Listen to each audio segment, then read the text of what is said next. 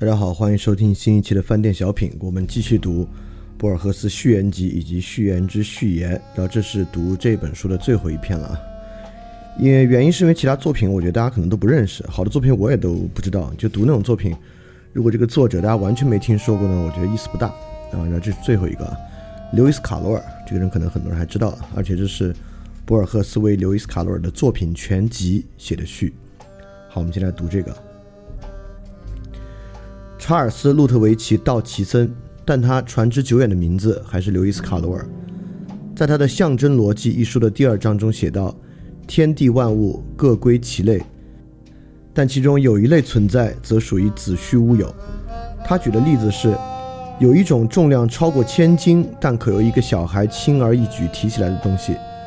如果人间遗憾的并不存在此类事物，我们倒可以声称，有关爱丽丝的几本书正好属此。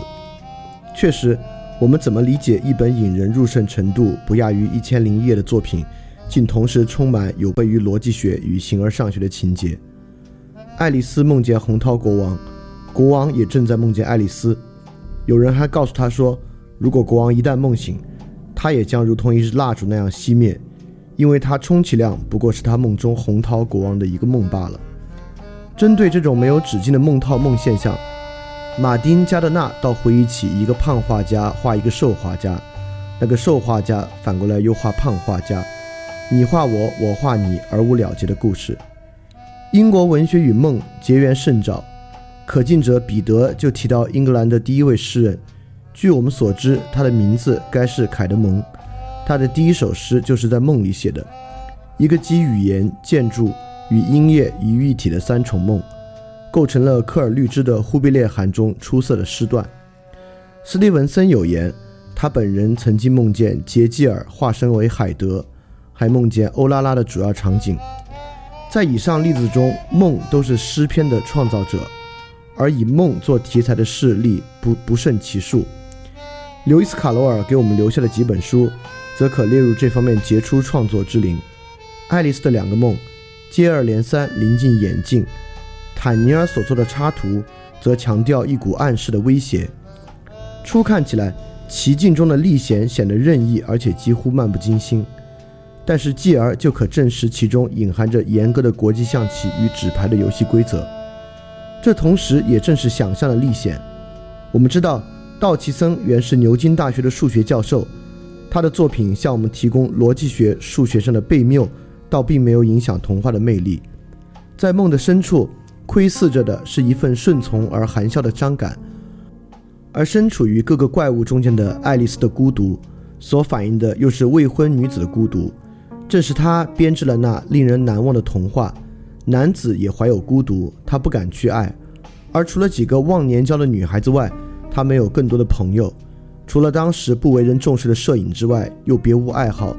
当然，还有那抽象的思辨及个人传奇式的神话的构思与创作。还有一个领域，那是我不敢涉及，而行家又不屑提及的——枕上提问所属的领域。该书原是为了消磨失眠之夜或驱除不良思想而编写的。那位可怜的了无建树的白骑士，可能是对另一个想成为堂吉诃德的内地乡绅有意或无心的画像或写照。稍稍有点恶毒的天才威廉·福克纳曾经指引现代作家做时间的游戏。我想，这只要列举。普里斯特利的一些杰出戏剧作品就足以说明问题。卡罗尔就写到过，独角兽向爱丽丝揭示如何来刻端送布丁的操作规范，先分后切。白皇后突然粗声一叫，因为她意识到她将戳伤一个手指，而且在戳破之前先要流血。她还能清楚地回忆起下一个星期将要发生的种种事端。信使在受审之前便被投入监狱。而其罪行竟在被判处有罪之后方才犯下。除了可逆转的时间外，还有固定的时间。至于那疯狂的帽匠，总是在下午五时出现，那正是饮茶时分，一杯杯浓茶喝光了又注满，注满了又喝光。过去，作家力求把读者的兴趣与热情放在首位。如今，由于文学历史的影响，他们尝试实验性的写作。以期确定其名声持久或者赞助。两本关于爱丽丝的书正是卡罗尔的首次实验之作。所幸的是，没有人视之为实验性，而许多人还都觉得它平易近人。只是他最后的希尔维和布鲁诺才被人中肯地定为实验性的创作。卡罗尔曾经意识到，他的大部分或者全部的著作都先有一个预定的内容概要，各部分的细节则在以后渐次插入。他决定要倒转程序，并揭示将随时间与梦幻而重组程序的客观环境。经过漫长的十年之后，他才确定下这些多元的形式。此一思辨形式还给“混沌”这个词以既清晰而又凝重的含义。他几乎无心在自己的作品中穿插什么供连接之序的线索，用一个故事梗概添页加之的冲塞一定数量的篇页之中。这对他来说就像是一副枷锁。他绝不会屈就，因为名利对他来说已经无关紧要。